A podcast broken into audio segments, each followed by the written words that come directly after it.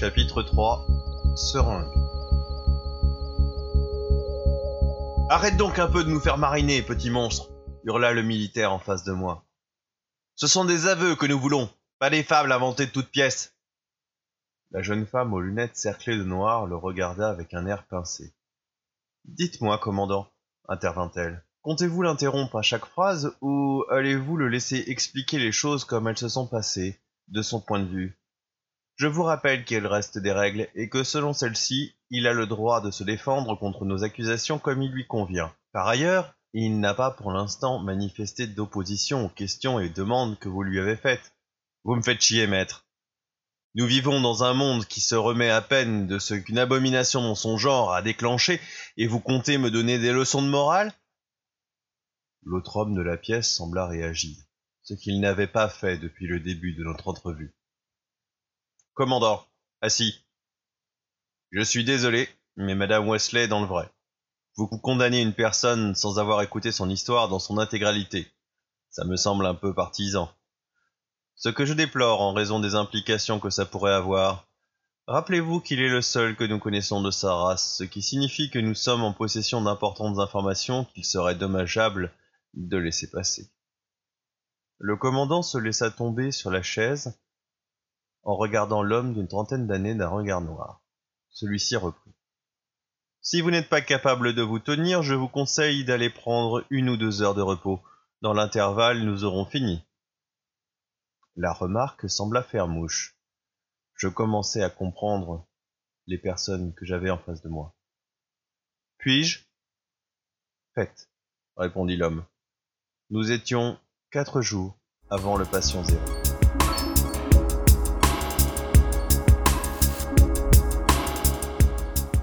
Ce jour-là, alors que les médias passaient en boucle les images dramatiques des avions en flammes à l'aéroport, je cherchais des intrications qui pouvaient me permettre de prévoir la prochaine manipulation. Il était hors de question de considérer cela comme une simple coïncidence. Le mot terrorisme me paraissait bien plus aisé pour décrire la situation, et j'étais maintenant sûr que ce n'était que l'engagement assez grossier d'une grande partie d'échecs qui devait être catastrophique. Bien que ma mère criait dans le couloir que je devais partir pour l'école, je ne l'écoutais pas. Ce n'était pas le moment de subir les remontrances alambiquées de quelques professeurs de seconde zone qui ne pouvaient même pas comprendre les règles de statistique que je mettais en place pour faire correspondre les événements. Un seul auteur avait pu prévoir ce qu'il serait possible de faire avec un peu de talent et beaucoup de données. Isaac Asimov, dans son prélude à fondation. Il me manquait forcément quelques données, et seul le centre de calcul de la faculté de Californie pourrait me fournir les informations qui me manquaient, plus exactement son cloud Big Data. Mais, comme je l'ai dit avant, je n'étais pas encore une flèche en ce qui concerne les programmes informatiques et en particulier les moyens d'entrer illégalement dans les bases de données d'un centre de calcul gouvernemental. Une idée fit alors jour dans mon esprit. Je me préparai à grande vitesse et descendis l'escalier quatre à quatre pour pouvoir couper la chic à maman qui hurlait encore que je serais indéniablement en retard en cours. Allons-y, dis-je alors. Je suis impatient d'avoir cours de maths. Elle me regarda avec de grands yeux. Je pense qu'elle comprenait à ce moment précis ce que la situation avait d'incongru. Techniquement, J'étais mille fois plus compétent que 99% des professeurs de mathématiques de l'État fédéré, mais il me fallait les conseils d'un professeur en particulier. Oui, comme vous le pensez, j'arrive au curriculum vitae de monsieur l'agent Stephen Géraud, aussi connu sous le nom du professeur Johann Sorrow William Thompson. Franchement, je ne comprends toujours pas pourquoi vous avez fait aussi limité comme nom. Enfin, voilà ce que je sais de lui. En premier lieu, son personnage ne tient pas la route deux secondes. Il réagit avec assez peu de naturel aux erreurs qui traînent dans les bouquins de neuvième grade. Ensuite, il est capable de faire comprendre à une classe de ce niveau les bases de la théorie du chaos.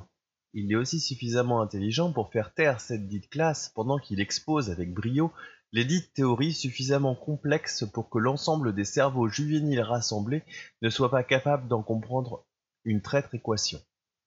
Si ce n'est pas du talent, Je n'y comprends rien. Et techniquement, l'ensemble de ces explications, bien que simplistes pour la vulgarisation, était strictement exact. Que fait alors un professeur de ce niveau dans une classe de notre genre? Logiquement, j'appelle cela une couverture. J'avais vérifié avec assez peu de discrétion, mais même si les informations que j'avais obtenues n'étaient pas vraies ou pas totalement, je savais que ce professeur pouvait m'ôter un doute. Je comptais bien lui extorquer avec un peu plus d'efficacité que je n'avais pénétré dans son ordinateur. Maman me déposa sur le parvis de l'école quelques minutes avant que la sonnerie ne retentisse, J'eus quand même le droit à un regard noir de la part de Gus qui me mima avec exagération les paroles de Tu vas me le payer. Sur le moment, je m'en fichais comme de ma première chaussette, mais j'avais horriblement tort. Je filai vers la classe du professeur Thompson et par chance il s'y trouvait. Il faut que je vous parle, maintenant. Mon ton était loin d'être neutre cette fois, j'étais exalté. Bizarrement, c'est une des émotions que je suis capable de ressentir. En fait, je ne suis capable de ressentir que des émotions vraiment puissantes. C'est d'ailleurs la raison de ma présence ici aujourd'hui. Mais peu importe pour le moment. C'est une façon originale d'entrer en matière, monsieur Cooper, mais nous n'avons cours que dans deux heures. Je claquai la porte derrière moi. Je préférerais parler à votre autre personnalité, agent Géraud, euh, même si je n'ai pas les compétences ni la conscience pour pouvoir dissimuler mes traces, je suis suffisamment compétent pour casser un algorithme de cryptage à double clé codée DOD 4096 en quelques heures, surtout quand mon manque de discrétion est un atout. Il me regarda. J'avais fait mouche. Les poupées russes de la ruse ne sont pas des choses d'innées. Elles s'apprennent en même temps que la psychologie et les statistiques. Et voilà, j'apprends vite. Je sais que ce qui vient de se passer n'est pas un accident, que la cible de base était le CDC et rien d'autre. Le reste est un écran de fumée ou des dommages collatéraux. Statistiquement, je dirais les deux. Il n'y avait rien de mieux qu'un attentat terroriste pour cacher le véritable but d'une action militaire. Comme je l'avais dit, monsieur Cooper, vous en savez beaucoup trop. Et c'est tout ce que vous allez me servir? Je suis capable de vous aider, je sais que vous êtes du côté de notre pays. Vous vous trompez, cette fois, monsieur Cooper. Je suis du côté de l'humanité. J'ai actuellement peur de n'être qu'un des rares spécimens encore en vie lorsque toute cette mascarade deviendra un fait au grand jour. Ce qui ne devrait pas tarder, ajoutai-je. Vous êtes quoi exactement? Vous ne savez pas? Remarquez, vous en savez déjà beaucoup plus que la plupart des partis en présence. Je pense que vous avez le droit à votre rétribution. Je suis un ex-agent de la CIA. Je connais certains des secrets les plus enfouis de ce pays.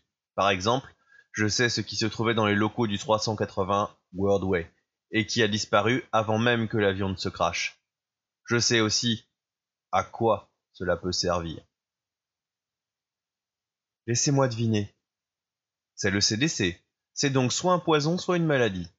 Je dirais que le poison aurait été facilement duplicable à partir des schémas moléculaires et qu'un vol d'informations, par infiltration, aurait été suffisant. Comme la plupart des ennemis de toutes les nations sont plus enclins à ne pas faire de bruit, je suppose qu'il faut exclure cette possibilité. C'est donc d'origine pathologique. Mais une bactérie n'est pas une solution assez radicale, même si elle est capable de faire des dégâts colossaux. D'après les statistiques, les évolutions des bactéries demandent trop de générations pour être rentables. C'est donc un virus.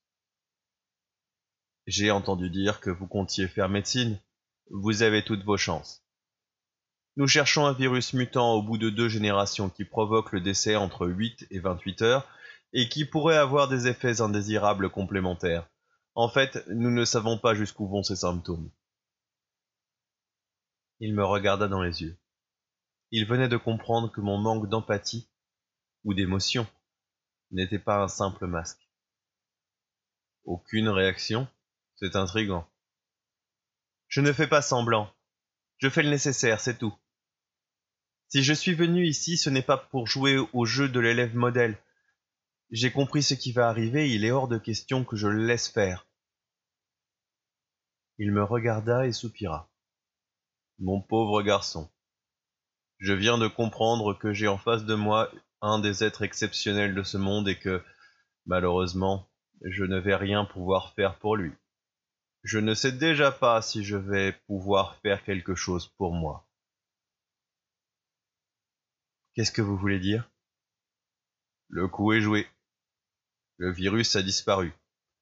Nous sommes incapables de savoir si l'antidote et le vaccin que nous avons créés sont efficaces ou pas. Nous ne savons même pas s'ils sont létaux.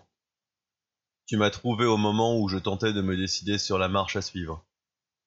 Il posa un petit étui sur le bureau. J'ai six doses de ce composé. Il ouvrit l'étui, qui comportait en effet six seringues de petite taille.